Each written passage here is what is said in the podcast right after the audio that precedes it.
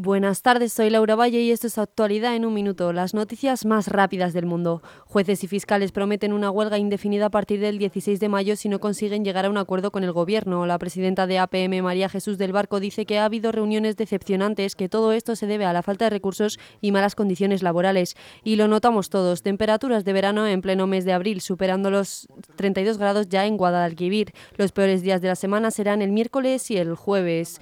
El sector hostelero está en aumento con una facturación del 10,5% más que el año pasado, destacan los clientes británicos. Y hoy se ha producido la discreta exhumación en Cuelgamuros de Primo de Rivera sin autoridades, periodistas ni concentraciones alrededor de la basílica.